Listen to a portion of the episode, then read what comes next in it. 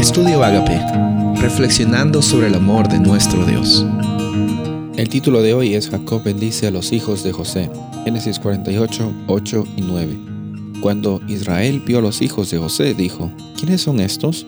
Y José respondió a su padre, son mis hijos, los que Dios me ha dado aquí. Y él dijo, acércalos a mí, te ruego, para que yo los bendiga. El capítulo 48 de Génesis nos menciona que José se estaba dando cuenta que su padre ya estaba enfermo, avanzado en edad, y lleva a sus hijos Manasés y Efraín para que sean bendecidos por parte de él. Muy interesante que estos dos hijos de José son los únicos nietos que Jacob bendice, porque Jacob mismo decide tomar a Efraín y a Manasés como sus hijos, como adoptados. Los elevó no a la condición de nietos, sino a la condición de hijos.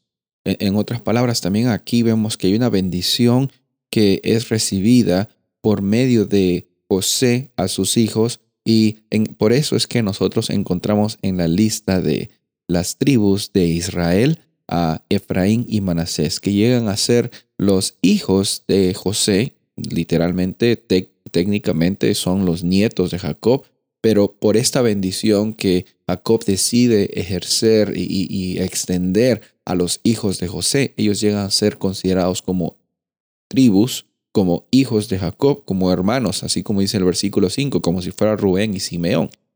Muy interesante también de que aquí Dios eh, es mencionado como un Dios que cumple, un Dios que es fiel, que eh, Dios se manifestó en la vida de Abraham Isaac y Jacob. Dice, ese es el mismo Dios que se presentó conmigo cuando estaba en la tierra de Canaán, cuando estaba en, eh, en momentos complicados y me dijo que me iba a multiplicar mi descendencia. Y así sucedió. Mira, es como Dios cumple, como Dios es fiel. Y en esa bendición que Jacob extiende a los hijos de José, interesante, como que predice que el menor iba a ser mayor que el primogénito, como que predice y es interesante porque prácticamente es una repetición de lo que había sucedido en su vida, Jacob siendo el hermano menor, eh, teniendo la preeminencia sobre su hermano mayor Esaú.